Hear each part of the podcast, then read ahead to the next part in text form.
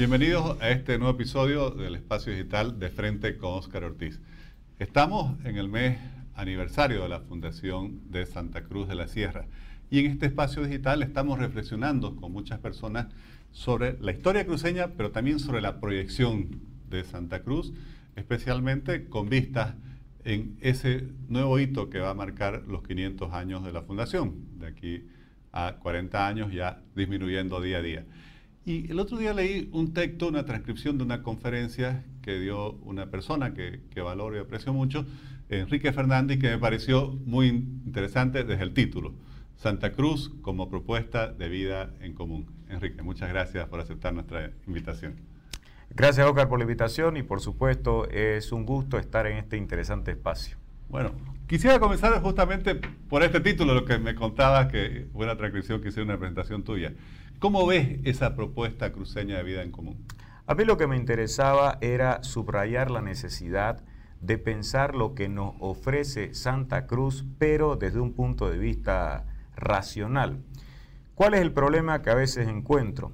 Se podría sostener en resumen que hay muchas personas que aprecian vivir en Santa Cruz, consideran que es algo importante, pero tal vez colocan el acento en la parte emotiva, sentimental, dicen que aman esta tierra y en consecuencia nunca la dejarán. Pero es igualmente posible que nosotros formemos parte de una sociedad, nación o país cualquiera debido a que valoramos de forma positiva las condiciones que nos ofrece esa sociedad para que podamos desarrollarnos de manera satisfactoria. De tal modo que se puede analizar qué nos ofrece Santa Cruz en términos racionales, buscando lo que en su momento destacaba José Ortega Gasset, cuál es aquella propuesta o proyecto sugestivo de vida en común. ¿Qué nos ofrece? Y yo ahí en síntesis decía que su propuesta tiene que ver con un aspecto ligado a la modernidad, al igual que a la solidaridad. Eso era lo que pretendía subrayar, qué nos ofrecía y a partir de aquello sí cabe defender pues la importancia de contar con esa posibilidad. ¿Y cómo ves esta, no sé si es esta tensión o quizás una tensión creativa entre nuestro apego a nuestra cultura, a nuestra identidad, a nuestra historia, a nuestras tradiciones, pero al mismo tiempo eso que, como vos lo definís bien, caracteriza, no sé, por así decir, al alma cruceña, la cultura cruceña, que es la búsqueda de la modernidad, del progreso, del desarrollo. Claro, lo que pasa es que hay que entender que los países latinoamericanos, entre otras naciones del mundo, lo ha analizado HCF Mancilla, para mencionar a uno de los filósofos que se han dedicado a esto, han estado marcados por un proceso de modernización. No podríamos decir que Santa Cruz es ya un planteamiento moderno. La modernización implica que estamos transitando de la tradicionalidad a la modernidad. Y por supuesto que hay elementos relacionados con lo tradicional que se van a mantener, porque tampoco pasa por imitar lo que está ocurriendo en el mundo moderno y trasladarlo concretamente a Santa Cruz. Y hasta cierto punto no encontraría ningún inconveniente en que, por ejemplo, alguien diga hay que contar con un día la tradición cruceña, es importante que las personas aprecien la música o la comida de estos lugares.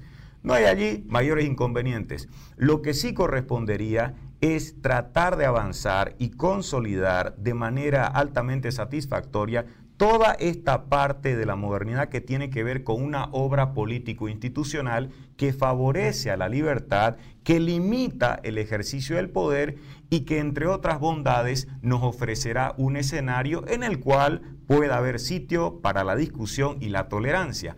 Entonces, por ese lado, apostar por la modernidad es algo positivo y me parece que más allá de algunas evidencias de avances en materia económica, sí existen elementos de carácter político y de índole cultural que están pendientes de realizar. Y sos uno de los principales exponentes del pensamiento liberal en Santa Cruz y también en Bolivia, podría decir. Eh, ¿Cómo ves esa concepción, por así decir, cruceña, que siempre reclama o reivindica su amor por la libertad? ¿Hay una mayor propensión, por así decir, a aceptar, aunque quizás no conscientemente, principios e ideas que podrían ser catalogadas como liberales? Yo entendería que sí existe alguna tendencia que en determinados momentos puede considerarse positiva, en concreto si es que analizamos qué es lo que ha ocurrido en el ámbito económico que haya un gran impulso desde la perspectiva de la iniciativa privada, que contemos con empresas que apuesten por la exportación, por el libre comercio, que se quejan de las trabas y de que buscan un escenario que resulte mucho más compatible con esas actividades comerciales. Por ese lado, me parece que no hay mayores dudas de que hay una tendencia positiva, una tendencia mayoritaria, aunque por supuesto hay ciertas reservas.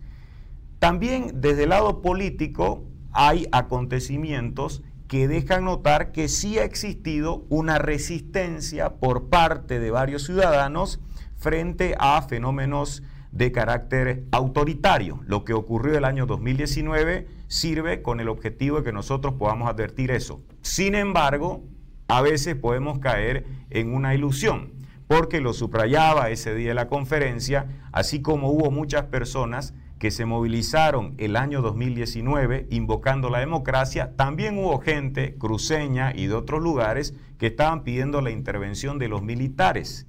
Vale decir, estas personas que supuestamente estaban reivindicando en su momento con gran ardor que se restablezca la democracia, que se respete el Estado de Derecho, luego, cuando los resultados electorales le fueron adversos, pedían que se rompa el orden constitucional, de tal modo que existe todavía la necesidad de profundizar al respecto, aunque haya una tendencia favorable en muchos casos. Y eso es algo que creo que sos uno de los, pocos que, habla que el, el, concepto liberal no es solo para la economía de mercado, la libertad económica, es también el liberalismo político y eso exige obviamente esa consecuencia que estás reclamando. Desde luego, porque hay un problema, entre otros, que se puede notar en ciertas posturas liberales, que es el reduccionismo. Puede haber un reduccionismo económico de tal forma que yo sostenga que lo único importante sea el derecho de propiedad privada y nada más, o que me permitan realizar ciertos negocios y me olvido de lo demás. Sin embargo, a mediano o largo plazo, en algún momento yo voy a resultar afectado si es que no se me está ofreciendo, además de una protección del derecho a la propiedad privada, la protección del derecho de acceso a la justicia. Porque frente a quién voy a reclamar? Si solamente se me protege mi negocio, en resumen, y después cometen abusos las autoridades, si yo no tengo el derecho que me permita acceder a la justicia, reclamar el debido proceso, el derecho a la defensa, yo no podré en ese caso contar con una vida más o menos satisfactoria. Pero por otra parte, puntualmente, tampoco podría yo admitir los otros reduccionismos que el liberalismo sea solo una cuestión política. No, la economía, el derecho de propiedad interesa y mucho.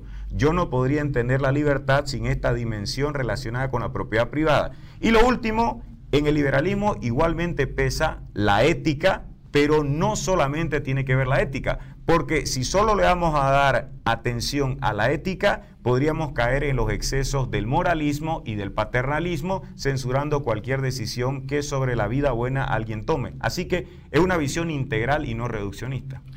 ¿Y cómo ves el, concepto de sociedad abierta que planteó Popper dentro del desafío que tenemos de hacer realidad esa propuesta cruceña de vida en común? Sin lugar a dudas, es un objetivo por el cual eh, vale la pena luchar y hay mucho por hacer. Está claro que existen en ocasiones obstáculos desde el punto de vista de las grandes decisiones que se toman en una sociedad. Es cierto que toda sociedad, ya lo decía Ortega C, tiene minorías, tiene élites que están marcando el rumbo a seguir. Eso tenemos que reconocerlo, es parte de un hecho que nos muestra la realidad social.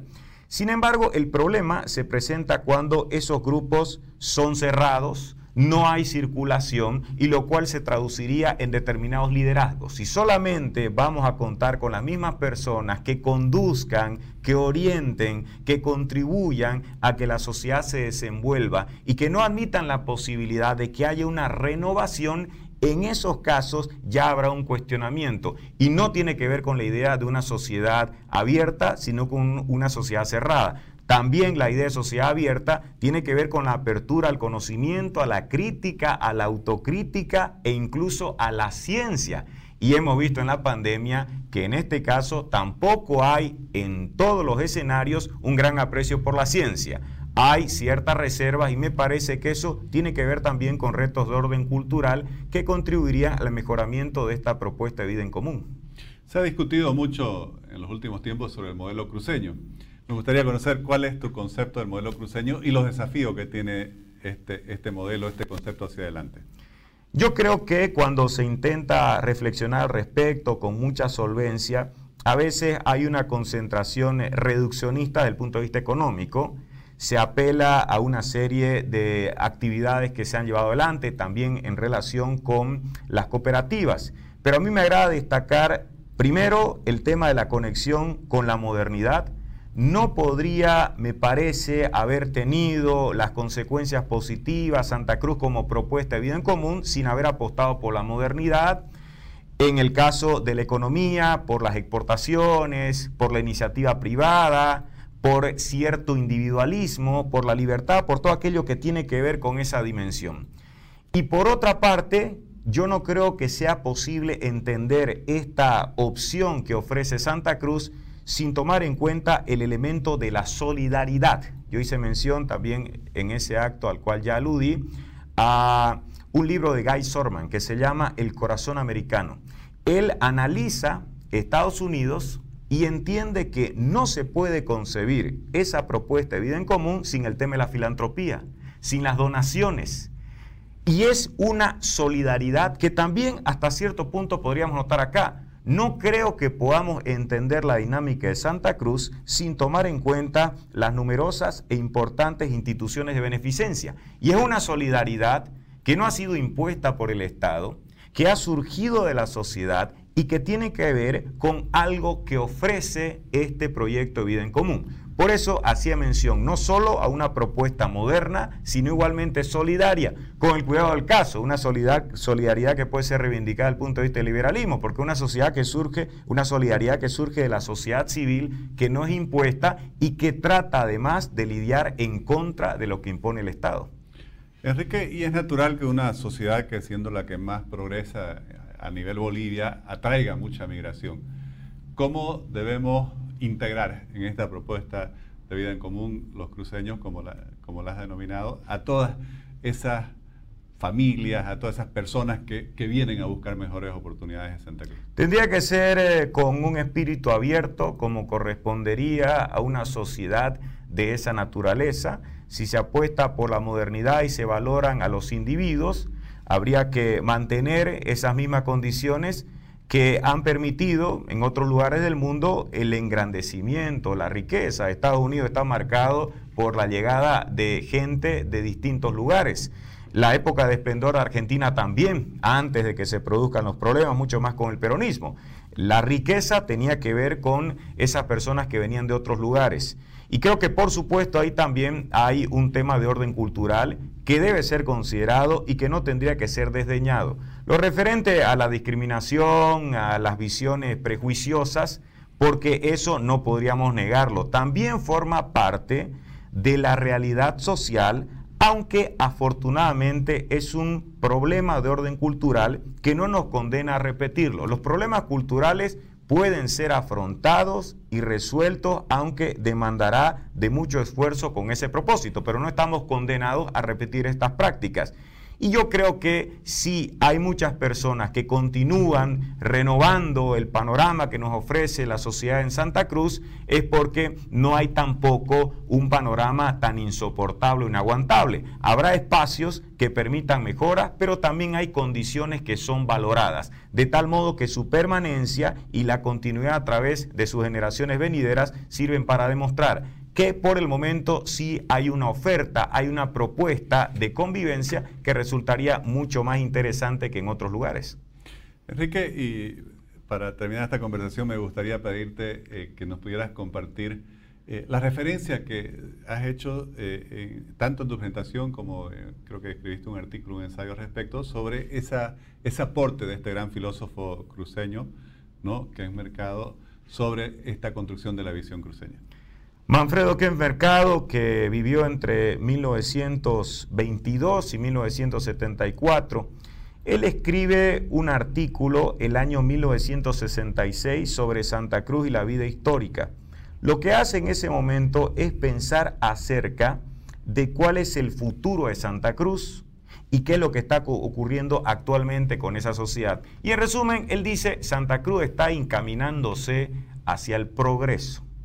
El progreso implica para nosotros relacionarnos con el mundo moderno. Él ya lo estaba notando hace varias décadas. Entonces, si uno piensa en el camino que estaba transitando Santa Cruz, tiene que preguntarse si está lográndolo. Y la modernidad no solo tendrá que ver con fábricas, empresas, industrias, con la economía, esa es la dimensión económico-tecnológica, sino también la modernidad tiene que ver con lo científico y cultural. Y si bien hemos avanzado en relación con una parte, una dimensión de la modernidad, queda el otro desafío, ser modernos en lo referente a la cultura y ser moderno en ese plano, según Octavio Paz, implica dos cosas, ser críticos y autocríticos. Y hay que tener la capacidad suficiente de ser autocríticos y de soportar que alguien esté manifestando que hay imperfecciones. Además, cierro con algo. En 1983, alguien que murió hace poco, Herman Fernández, escribió un artículo que se titula La frivolidad en el cruceño. Luego se publicó un año después un famoso libro de él sobre la identidad cruceña. Esa era una invitación a la autocrítica. ¿Es frívolo? ¿No es frívolo el cruceño? Independientemente de la respuesta que se tenga, lo importante era debatir al respecto. Eso tiene que ver con ser moderno, con la apertura para discutir, para hablar no solo de las grandezas, sino también de ciertas imperfecciones que, insisto, pueden ser resueltas. Enrique, te, agradezco muchísimo realmente por aceptar esta invitación y compartir y además sostener tus ideas y tus planteamientos. Muchísimas gracias. No, gracias por la invitación y ha sido un gusto. Gracias.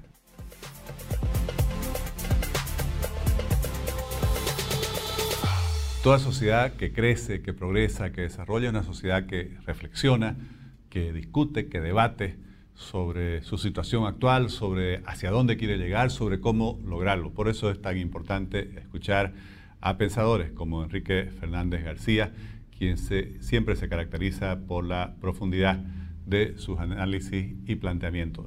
A mí particularmente me gustó mucho el título de esa presentación, Santa Cruz como propuesta de vida en común, y el asociar esa propuesta a la búsqueda de la, modernidad, que a mi entender es justamente la fuerza motriz que ha impulsado todo este, este gran dinamismo que ha logrado una transformación realmente muy notoria, eh, muy profunda y muy sustancial en la realidad boliviana a través del progreso del Departamento de Santa Cruz y las oportunidades que ha generado para cientos de miles de familias que han venido a todo el país y se han integrado a esta visión común de desarrollo.